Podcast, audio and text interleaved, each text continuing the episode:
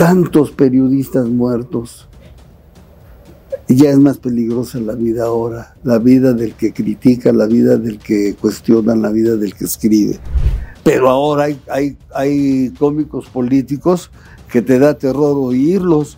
Yo oigo a Broso y digo, ay, en la madre no me estará viendo alguien. Es cierto que Paco Stanley le daba cocaína a usted. Me cayó tan gordo, me cayó tan mal el cabrón que me dijera eso. Le dije, no, no me daba. Yo le daba a él. Bueno, nos dábamos mutuamente. Ya no le meto a nada, rásquenle por donde quieran. Claro. Y déjenme en paz, ya. No me van a hacer ningún daño, la gente ya me quiere, ya no me va a dejar de querer por lo que haya yo hecho hace 20 años. Todos nos tenemos que morir. Me dijo, sí, cabrón, pero no empuje.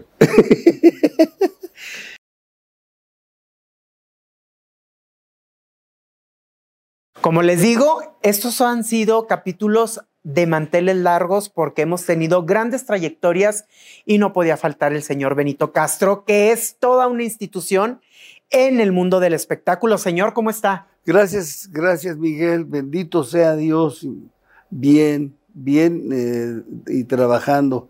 No hay bendición más grande en la vida que, que estar bien de salud y tener trabajo después de eso ya lo que sea es, es chaser.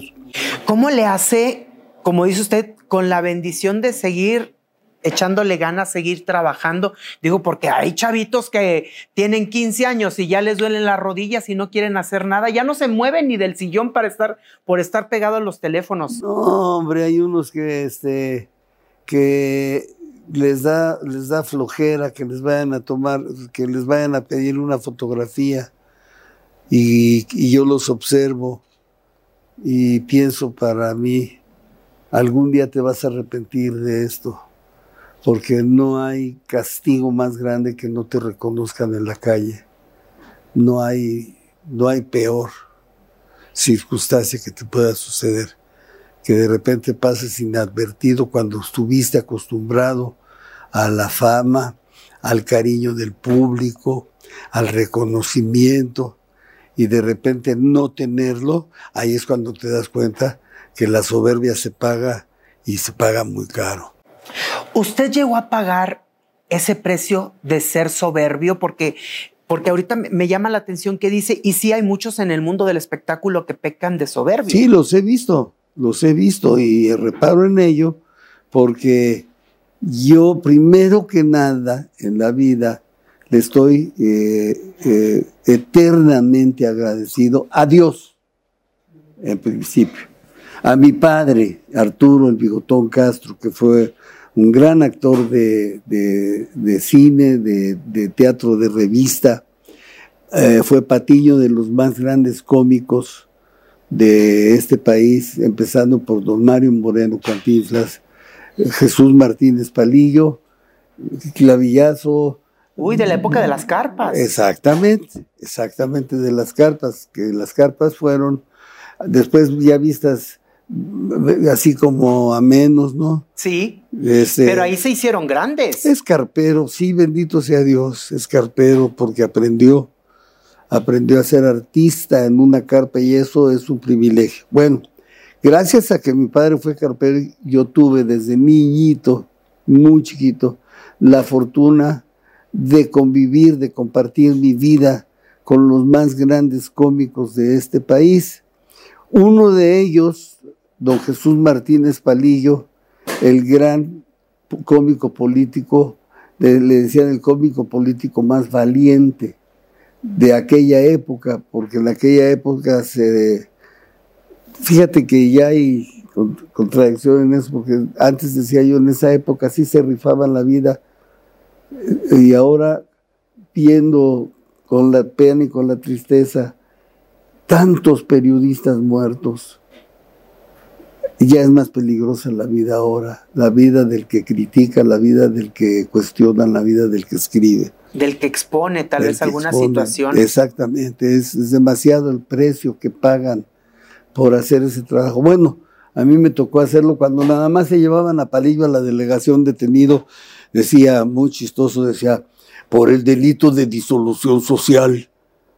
¿Y cuál es ese delito? Un delito que se sacaron de la manga los diputados y los senadores, eh, todo para este para impedir hacer uso del, del, artículo sexto de la Constitución mexicana que consagra el derecho a la libertad de expresión.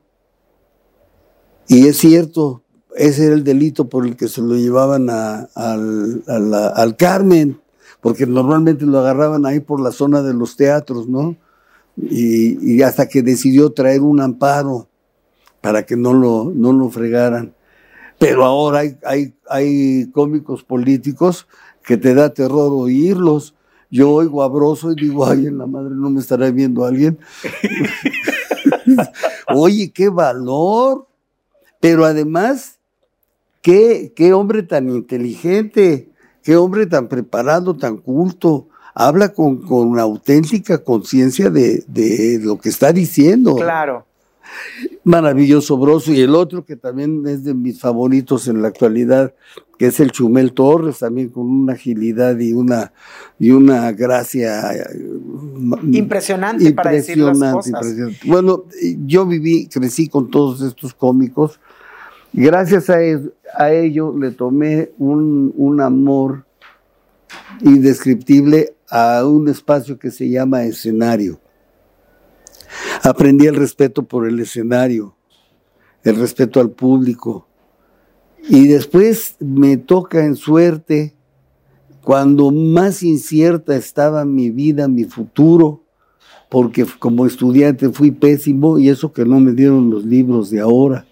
Tenía yo los libros buenos de antes, no los de texto de ahora, ¿no? tan vituperiados.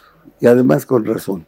Aparte que traen ahorita un debate ahí sobre que hicieron modificaciones a los libros de texto gratuitos. No tienen, no tienen, ya no voy a, este, ya, no voy a decir, me, voy a esperar al escenario donde me puedo explayar con, más tranquilidad, porque no los voy a meter en bronca. Yo estuve aquí, yo trabajé para multimedios cuando tendría yo 18 años de edad en Monterrey con Francisco González. Sí, sí, sí. Ok Fuimos una vez con los hermanos Castro a grabarles un sinnúmero de jingles para, para multimedios.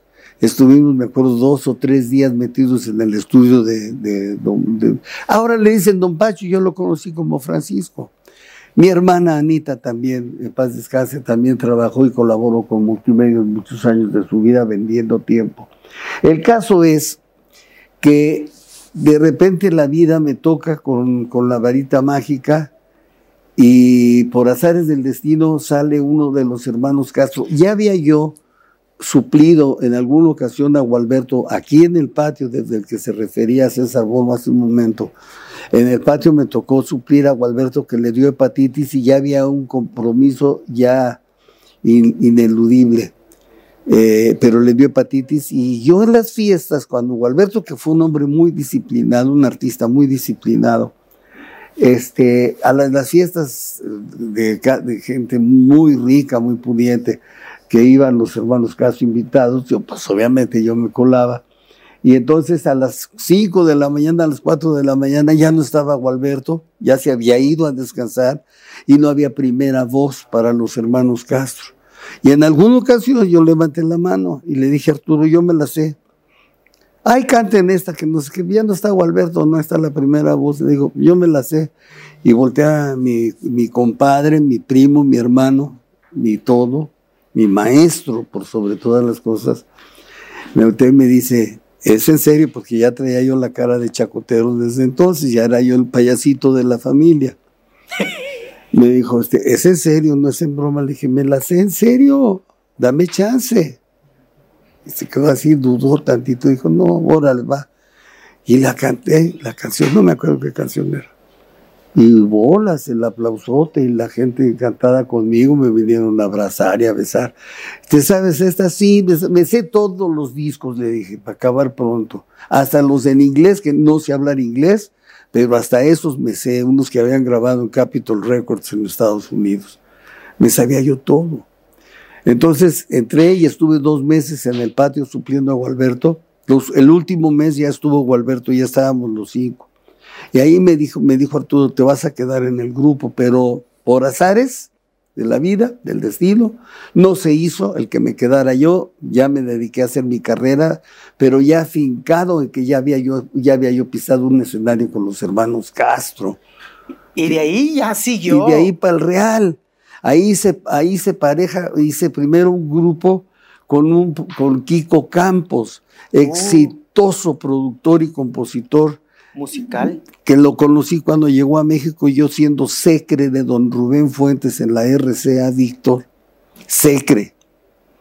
Aprendiendo, aprendiendo, aprendiendo, viendo, viéndole los alientos a todo el mundo Llegó Kiko Campos con su hermana Mayita Campos de Chile, venía con una con un espectáculo, La Pérgola de las Flores, se llamaba, un espectaculazo que venía el señor Venturilo, era el productor.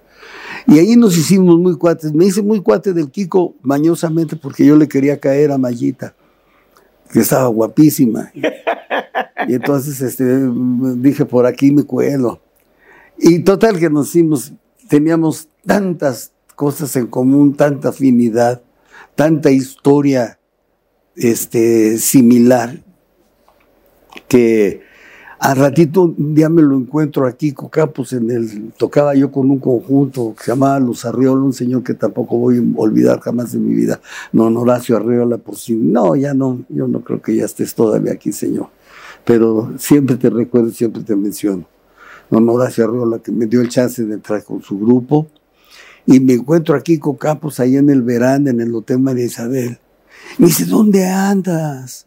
Le dije, ¿por qué? ¿Cuál es tu urgencia o qué? Me dijo, te ando buscando hace meses y nadie me da tu teléfono, nadie sabe dónde localizarte. Le digo, ¿por qué? Tengo un grupo, él era admirador de los hermanos Castro de toda su vida. Y llegó aquí a México e hizo un grupo. Él era un talento desde los 14 años, era un hombre claro. brillantísimo y muy musical. Estoy ya tengo un grupo que es similar a los hermanos Castro, se llama El Sonido 5. Y yo ya te vi hacer la primera voz con los hermanos Castro, que son mis ídolos. yo sufro por una buena primera voz. Ahorita me hace la primera voz mi esposa, una, una norteamericana que traía, muy guapa. Me dice, me hace la primera voz Sassy, pero tiene muchas deficiencias de afinación. Y yo necesito una primera voz machín segura y tú la tienes. Vente conmigo al, sonido 5. Le digo, mira, el señor Arriola me ha tratado muy bien. Vemo, vente conmigo al sonido 5. Mira, yo soy el caimán del grupo. Pero si vienes conmigo te hago socio a la mitad. Y no te vas a arrepentir, vas a ganar mucho dinero conmigo. Pues órale. Entonces ahí me fogué mucho con Kiko Campos y al ratito un día apareció Arturo en, un cabaret donde estaba yo trabajando, acompañaba yo a Monabel. Que Dios te tenga en su gloria, mi Uy, de las grandes. Ay, ay, fuera de serie.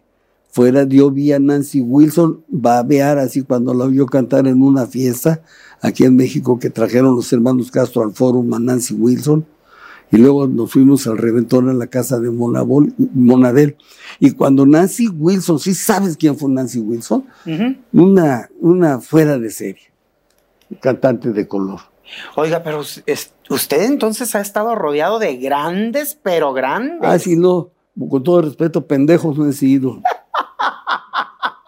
No, Imagínese. Siempre me ha arrimado a buenos árboles que me han cobijado y gracias a, todas esas relaciones y a todo eso que viví, yo trabajaba con los hermanos Castro como iluminador y como iluminador me fui con ellos a Las Vegas e inauguramos el Caesars Palace y sin ser de la unión del sindicato de, trabajadores, les caí yo también al director de entretenimiento de, Las Vegas, del Caesars Palace, del Middle Room, que me abrió el, la cabina, porque tenía yo prohibido hasta agarrar un, Llegó un gabacho y me agarró la mano así y me dijo, hey, no puedes tocar nada. Le digo, yo soy el que sé cómo está todo este rollo.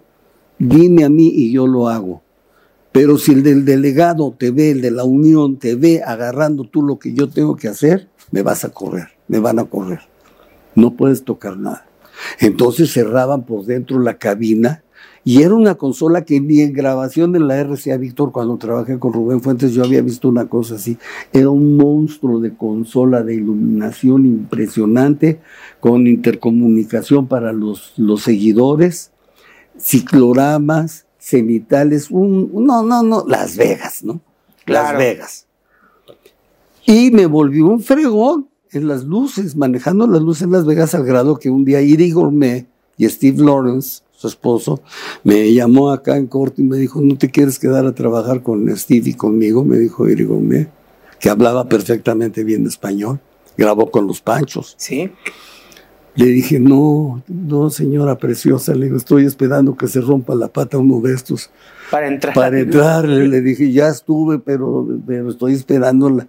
Y llegó esa oportunidad, llegó. Se salió Javier Castro, el papá de Daniela que había adquirido muchos compromisos económicos, se hizo un hombre muy rico, muy rico, muchas propiedades, y ya no se pudo ir a trabajar de artista porque estaba muy comprometido económicamente. Financieramente, coacción, como me decía él. Financieramente, coacción. Mm, papito lindo, precioso. Ya me dejaron solo. Ya se me fueron todos los Castro. Señor, pues es, es, es ley de vida.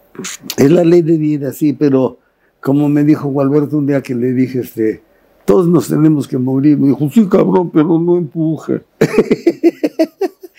De ahí empieza la ley, porque para mí usted es una leyenda ya en el mundo del espectáculo. Bendito sea Dios. Fíjate que mi hijo me dijo, me, estaba yo, de ahí nació esta conversación, ¿no? que te empecé a decir, me dice, mi hijo, papá, vente a, vivir conmigo aquí a McAllen, para que te tenga yo en el hospital donde ya te tengo escrito, ya te tengo tu seguro de Obama. ¿No? Claro. Me lo consiguió, lo paga él, mi seguro de gastos médicos.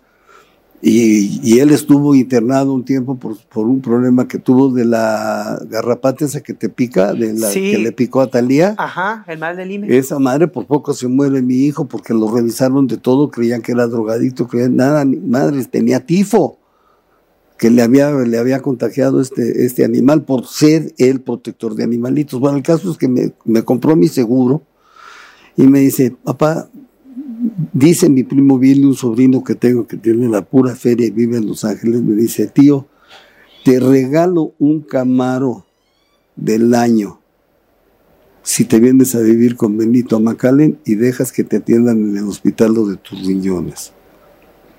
Le dije, hijo, me vas a traer un hospital y me vas a quitar el escenario. Y ahí sí me voy a morir. Claro. Usted nació para ser estrella, imagínese. Para ser artista, ya olvídate de ser estrella. Si le quitan los escenarios, ya sería como. Ya, nada. O sea, ¿usted piensa seguir trabajando hasta que Dios le diga? Ojalá me pase lo que a Jorge, mi primo, Jorge Castro, que se murió haciendo un solo de conga, cantando Guantanamera, hizo. Mole, güey, bye. Un infarto fulminante. Ahorita, ¿cómo andamos de salud, señor? Te digo que ando malito de mis riñones, pero me estoy cuidando. Hace poquito que fui a ver a la nefróloga, le digo a, a mi amigo Guito, que también preocupado por mi salud, siempre anda aliviando. No es ni mi secre, ni mi empleado, ni nada, es mi amigo y me hace el favor de, de cuidarme. Este, le digo que la última vez que fui a ver a la nefróloga hace un par de semanas, ¿no? Me dijo, vio mis resultados de todo lo que le llevé y me dijo, lo felicito, me dijo, se está portando usted muy bien. ¿Qué es lo que está haciendo para cuidarse de... Dieta. ¿Sí? Pues el peor enemigo de, la salud es, es, la, la, boca. Pero qué rico es comer. Sí, sí, me partieron la madre con eso, pero pues ni modo, o como o me, o me muero. Claro. ¿Qué ha dejado de comer que le gustaba mucho? Los refrescos. Tomar refrescos, bebidas gaseosas. El alcohol lo dejé hace 20 años. Que me creció el hígado dos puntos. Trabajaba yo con Paco Stanley, estaba yo metido con Paco Stanley en, sus programas y esos rollos. musicalmente, le hacía yo los temas. Bueno, y era yo su pareja artística Entonces, este, fui a ver a un, a un doctor, bendito Dios, que me dijo, si te crece un punto más tu hígado, me, me, hicieron una prueba de esfuerzo en un hospital muy importante y me desmayé.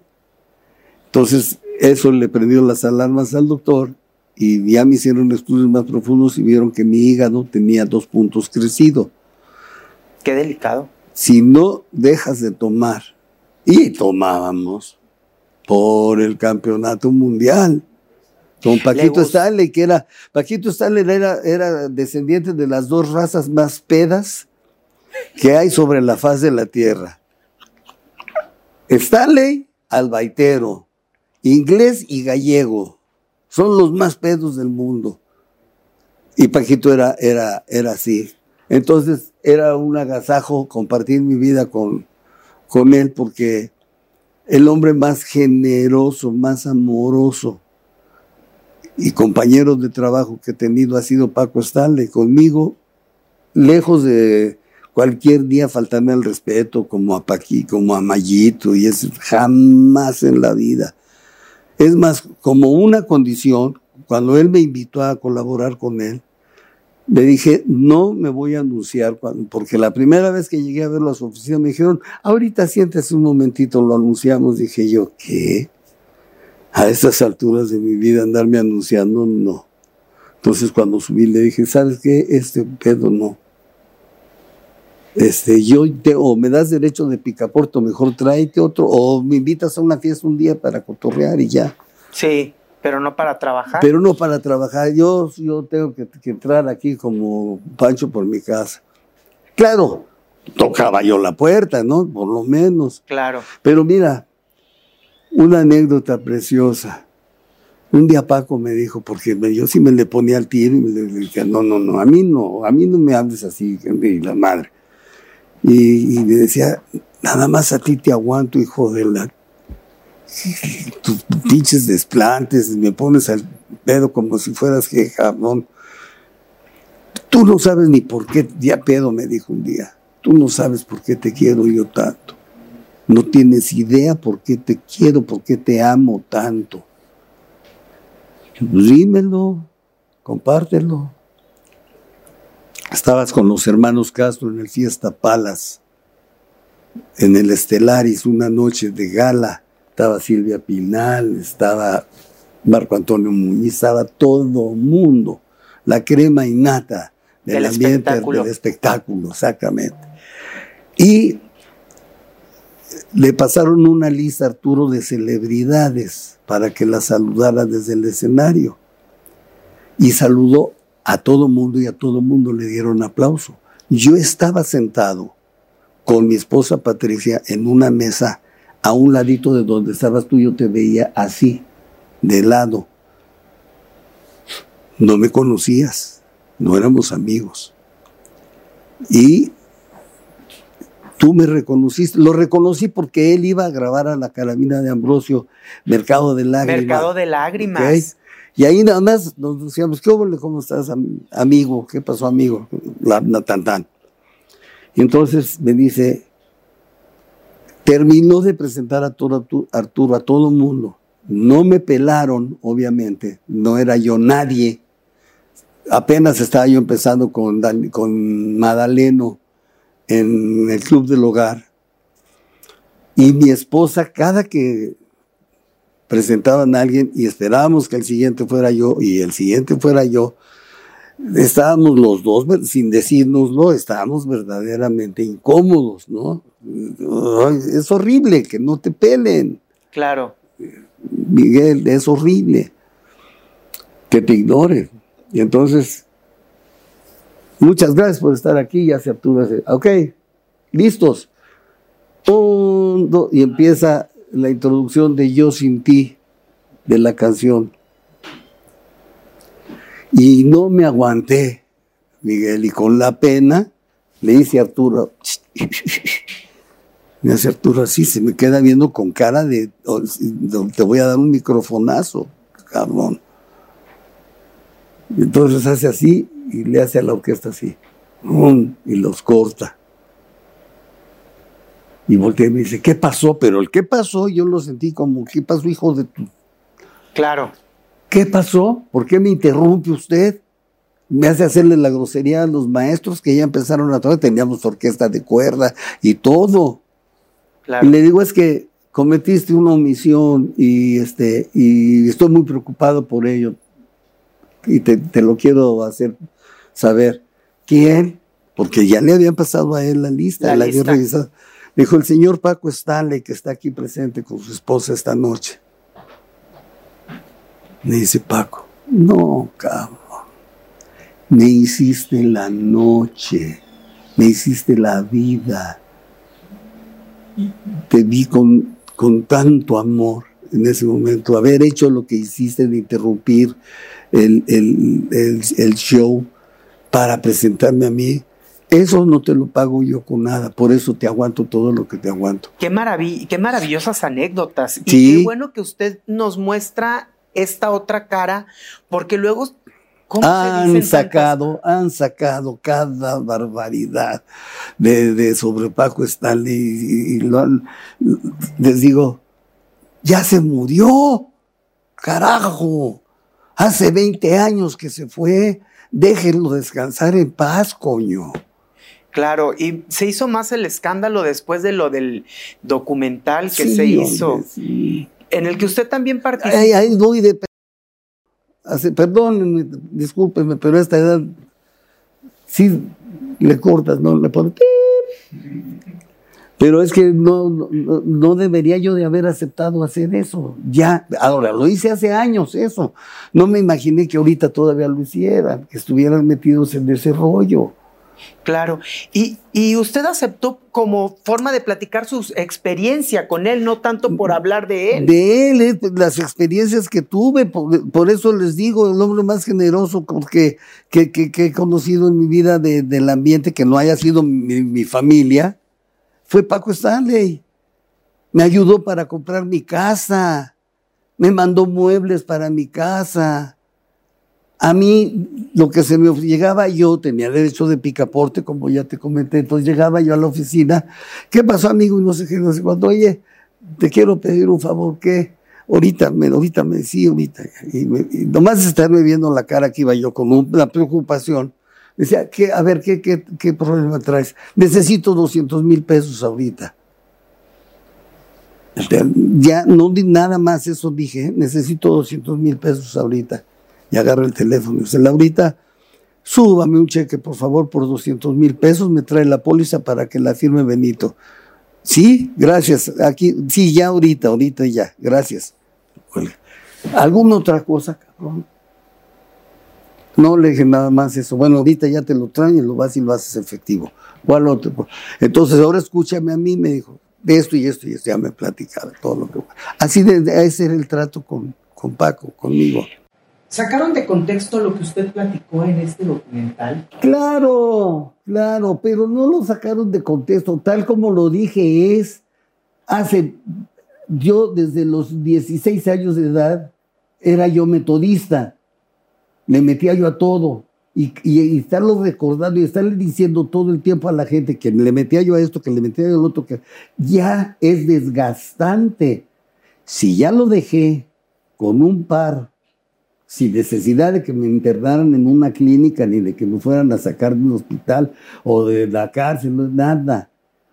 Así como le metí, así como me, me- me- me involucré con todo eso, igual le hice así cuando por convicción un día dije, a ver, no más por hoy, vamos a aplicar la de doble A. Nada más por hoy.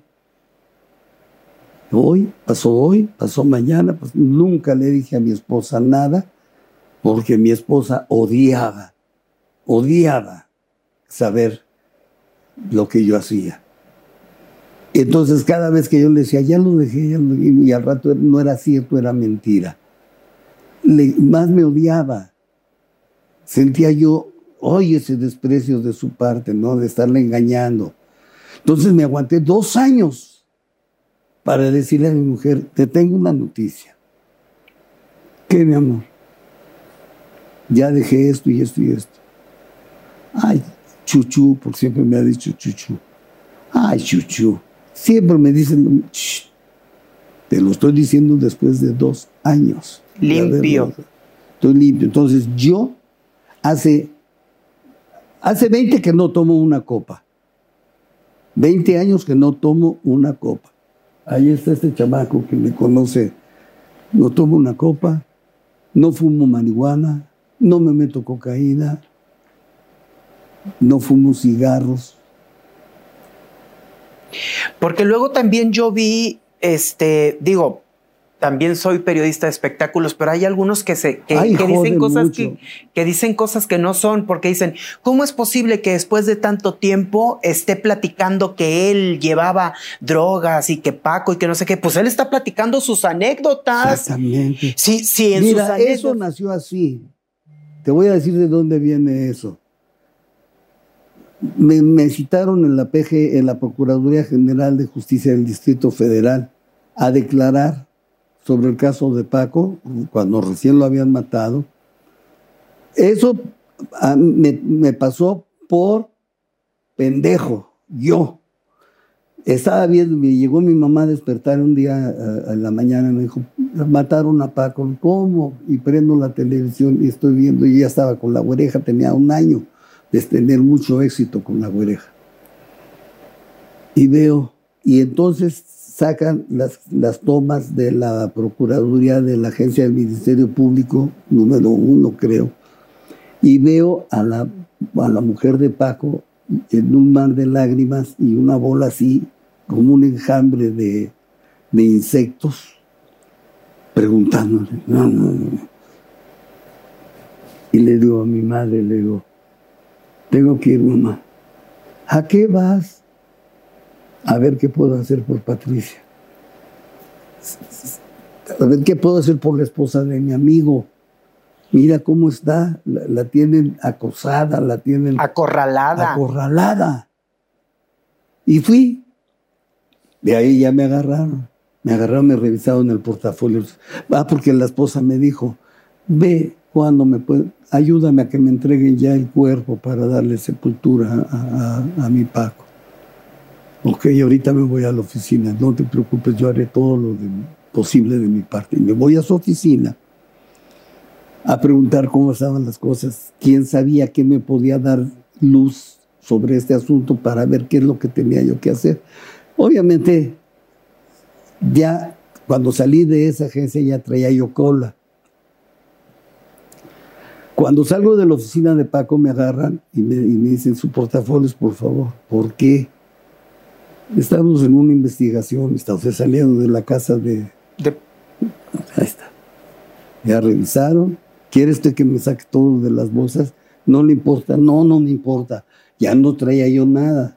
Ya tenía yo...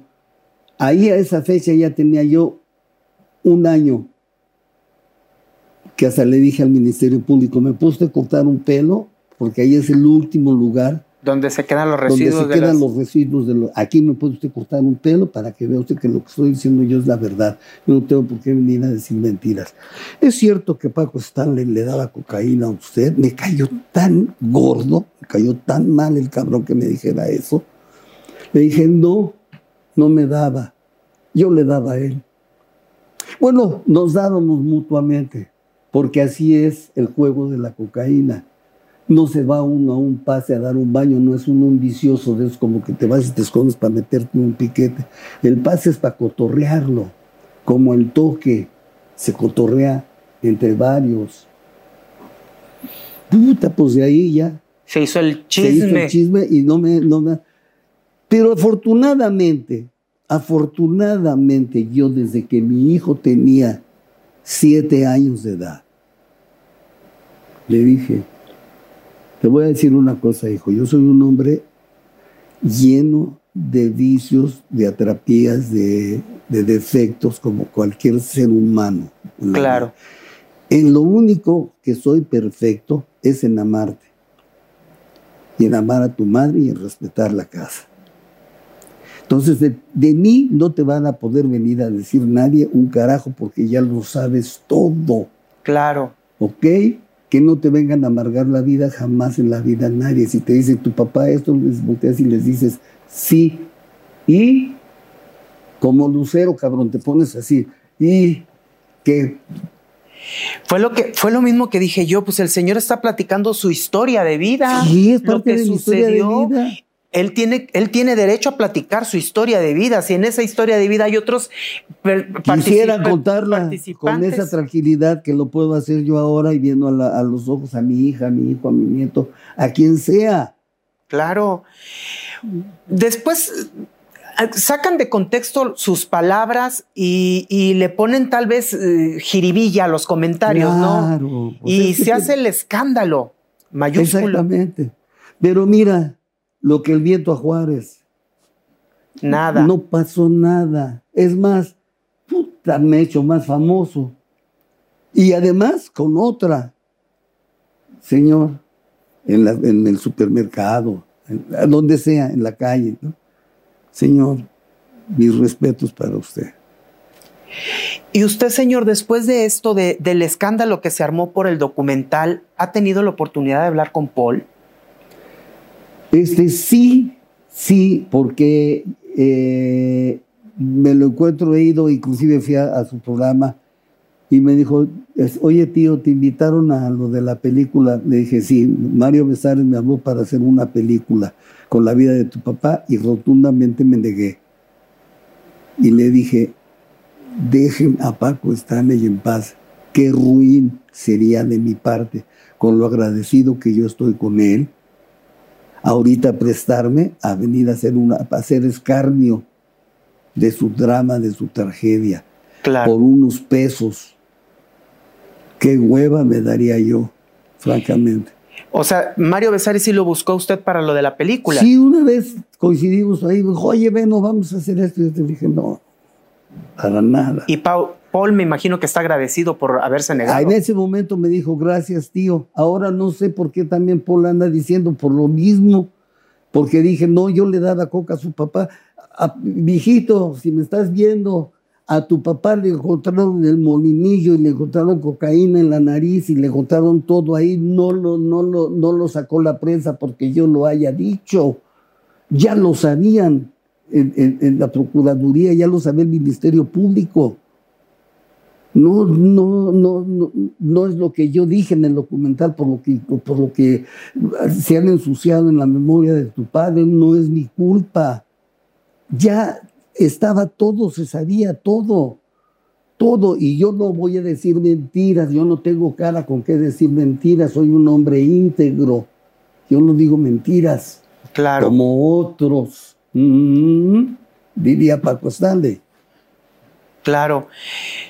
Sí hubo entonces mentiras en este documental. Si las hubo o no las hubo, con todo respeto, ese es su pedo. Claro. Yo dije mi verdad y mi verdad está sentada en un acta. En un expediente. En un expediente ministerial. Porque cuando yo le llamé a un abogado para preguntarle, para comentarle, tengo una patrulla de la Procuraduría aquí en la puerta de mi casa y me llegó un citatorio. ¿Qué hago? Ve. Preséntate. Le digo, ¿Y qué digo? Todo lo que te conste, no hables de supuestos. Todo lo que usted vio Todo lo, que, te conste. Y lo que me consta van varios. Es el problema de varios. A ti no te, no te pueden caer en ninguna mentira porque no lo vas, no las vas a ir a decir. Claro. Te van a caer en la verdad. Claro. Y eso Señor, y a la fecha es, un crimen que sigue muy, muy turbulento, muy, no se sabe. No se va a saber nunca, Miguel, no se va a saber nunca. Y te voy a pedir un favor, ya dejemos ese asunto por la paz. Tengo mucha historia artística, interesante, importante, hermosa. Usted es una persona que todos queremos, de, de, de, como le dije, desde los hermanos Castro. Por eso a mí me, me causó mucho ruido cuando decían es que el Señor, ¿por qué tiene que estar hablando? Pues él platicó su vida. No, no les, no, si yo vengo y le pregunto su vida, me la va a contar. Él, él no a cualquiera. La conté por las circunstancias, obligado por las circunstancias. tuve que ir a decir la verdad a un ministerio público. Y el no decir lo primero que me dijeron sentándome en esa mesa del ministerio público fue falsear declaración, declarar mentiras, bla, bla, bla, implica una pena penal de tantos, de tantos a tantos años. Yo sí quiero que, por medio de, de, aquí usted les deje claro que ya dejen en paz ese tema porque sí es desgastante. Ay, lo he dicho, me he peleado. ¿Cuántos agarrones has visto que me he dado con periodistas en mi camerino que les dijo, ya dejen de estar jodiendo a Paco, por favor? Y a mí de paso, ya no le meto a nada, rásquenle por donde quieran. Claro. Y déjenme en paz ya. No me van a hacer ningún daño, la gente ya me quiere, ya no me va a dejar de querer por lo que haya yo hecho hace 20 años. Y más si tuve el valor civil de declararlo y de decirlo, no me avergüenzo de nada de lo que he hecho en mi vida, no me avergüenzo de nada. Nunca le he hecho daño a nadie, nunca le he robado a nadie, nunca he violado, lastimado o agredido a una mujer jamás en mi vida. Eso sería algo de lo que sí me podría yo avergonzar verdaderamente. Sería un tachón horrible en mi vida. No he hecho nada de eso. Lo que hice lo hemos hecho todos, todos, y el que no, que aviente la primera piedra. Claro, y aparte usted está ya muy ajeno a todo eso, pues sigue trabajando, sigue haciendo teatro. Y sigo siendo bienvenido sigo siendo bienvenido con la gente y la gente, aquí vuelvo a poner de testigo a Hugo, él ve cómo me quiere la gente, de todas las clases sociales. Se le quiere por todos sus personajes entrañables, por lo que ha hecho en la música, por, por la trayectoria, porque viene de una familia de artistas. Además, no, soy, no soy ninguna denedizo. Claro. Estoy por, por derecho, por, por herencia, por nacimiento. Voy a escribir, estoy por escribir la, historia de la familia Castro, porque esto va hasta principios de siglo con mi tía Lupe Ribascacho, mi tía abuela Lupe Ribascacho, que fue compañera de María Conesa en la zarzuela y en la opereta. Mi abuelo paterno fue director de la orquesta típica Lerdo de Tejada, tocaba 14 instrumentos de cuerda bien por, por, la derecha. Su trabajo del diario era musicalizar las películas mudas en los cines y se sentaba con su piano, con su cello, con su violín, su banjo, la guitarra, todo, y entonces de acuerdo a la escena de la película, él la musicalizaba, si era de amor acá, agarraba o su violín o agarraba el salterio Vengo de una familia de artistas, tengo un tío, tío lejano que no tuve ni el gusto de conocerlo, pero que es un músico muy importante, Ricardo Castro, una calle lleva su nombre en la Colombia San José Insurgentes. Estrenó obras musicales, grandes obras musicales en, en París, en, Alemania, en fin. Traigo una dinastía artística cargando sobre mi espalda que, que me autoriza plenamente a llamarme artista. Exacto. ¿Cuándo van a ser, cuándo tiene planeado lanzar esta, esta historia? Voy a hacer primero el libro, primero el libro, porque hay una historia. El papá de Gualberto fue un compositor. A Gualberto a los cinco años de edad le, le, le dijeron a mi tío que si le permitía que se lo llevaran a estudiar canto a, con los niños cantores de Viena cinco años de edad tenía Gualberto. O sea, usted ya está escribiendo todo esto. Claro. ¿Y cuándo cree usted que ya lo termine para poderlo nosotros tener y leerlo? Ah, pues dame chance, me voy a tardar, porque es un ratito. espero, espero en Dios, espero en Dios que me conceda la, la salud y la, y la lucidez suficiente de que mi memoria no me abandone para poder contar. Mis primos, los Castro, empezaron como los Panchitos, tenían siete, nueve y diez años de edad cuando cantaban igualito que los Panchos. Claro. Y tocaban las guitarras igualito. Arturo tocaba el requinto igualito que el Güero Gil. Muchos testigos todavía quedan en vida que, que, que avalan plenamente lo que yo estoy diciendo. Toda mi familia talentosa por todos lados, por todos lados. Yo tengo más de 120 composiciones registradas en la Sociedad de Autores y Compositores y eso es algo que cualquiera puede llegar y preguntar y ahí están. Fui varios años autor de un sinnúmero de, de temas musicales de programas de televisión. No, pues toda una historia, señor. Platicar con ustedes es enriquecedor, pero sobre todo va a ser más enriquecedor verlo ya plasmado y leerlo. Porque así como, como estas, y hay miles de anécdotas, y platicar con usted ha sido un agasajo, pero algo que le quiera decir al público para que vaya a verlo al teatro, porque sabemos que está en el teatro y sigue ahí picando piedra. Ahí estamos picando piedra. Ahorita estoy en dos obras. Ahorita el viernes, pasado mañana voy a estar en una que se llama La Casa de la Bandida, donde estoy muy contento de este trabajo porque voy a personificar a don Jesús Martínez Palillo, hablando de la época de, oro, de las carpas y de, eso. de las carpas y de todo, de todo ese tiempo que, que un político acabó con eso cruel y malignamente. Ernesto Peuruchurto, lo digo con todo con toda la extensión de la palabra, porque no permitió que los teatros subieran el, precio de los boletos a 12 pesos y a los teatros de comedia que tenían 4, 5, 6 artistas, sí les permitió cobrar hasta 200 pesos y al teatro de revista, porque era para pobres, lo ahogó. A 12 pesos pagar una producción. ¿Te acuerdas de los teatros de revista? Sí, sí, Bailarinas, sí. orquesta, tríos, eh, atracciones, en fin, y grandes estrellas además, por 12 pesos no podían los empresarios pagar. No, no era, no, sostenible. Los acabó. Teatro, me estoy refiriendo al Teatro Blanquita, antes Teatro Margo, al Teatro Folies Berger, al Teatro Liris, Iris, ahora Teatro de la Ciudad, pero en aquellos años Teatro Esperanza Iris, al Teatro Lírico, en fin, a una gran cantidad de fuentes de trabajo, cientos de gente que se quedó sin trabajo. Dejo eso por la parte. Este, y estoy realizando una obra, actuando en una obra en la que yo me estoy realizando plenamente porque estoy compartiendo el escenario con cuatro monstruos de la comedia en este país. Eh, voy a ir por orden. Luis de Alba.